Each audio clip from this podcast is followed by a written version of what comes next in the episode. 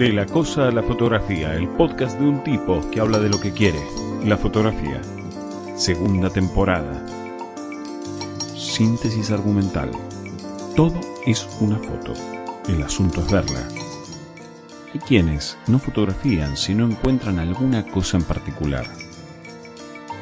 Hay quienes solamente cuando la hora es la correcta.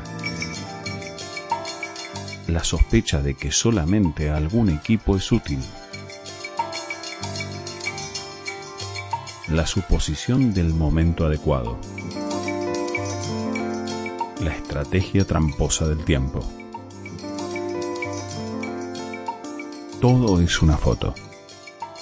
Se la pasaba diciendo que veía fotografías por todos lados, decía que hacía fotos a cada rato, que toda la familia y amigos se lo pedían continuamente, que inclusive se la pasaba retocando y ajustando imágenes para las redes.